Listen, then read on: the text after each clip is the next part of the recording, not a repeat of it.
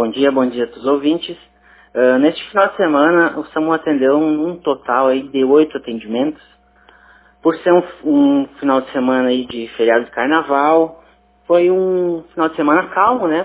Só oito atendimentos. Nós tivemos trauma, só em trauma nós tivemos cinco traumas e pacientes clínicos nós tivemos três. Então eu vou ressaltar somente um atendimento de trauma, que o que mais grave que aconteceu foi uma mulher sendo atacada aí por um cachorro, né? Uh, esse cachorro ele mordeu no braço dessa, dessa paciente, dessa vítima, aí ocasionando bastante dilaceração aí no laceração no, no braço, bastante sangramento também, né? Então essa paciente ela foi imobilizada e encaminhada até o hospital. E no mais, os outros atendimentos também, eles foram encaminhados até o hospital para serem avaliados por um médico. Mas todos esses pacientes eles passam bem. Então esses foram os atendimentos eh, realizados pela equipe do SAMU nesse final de semana.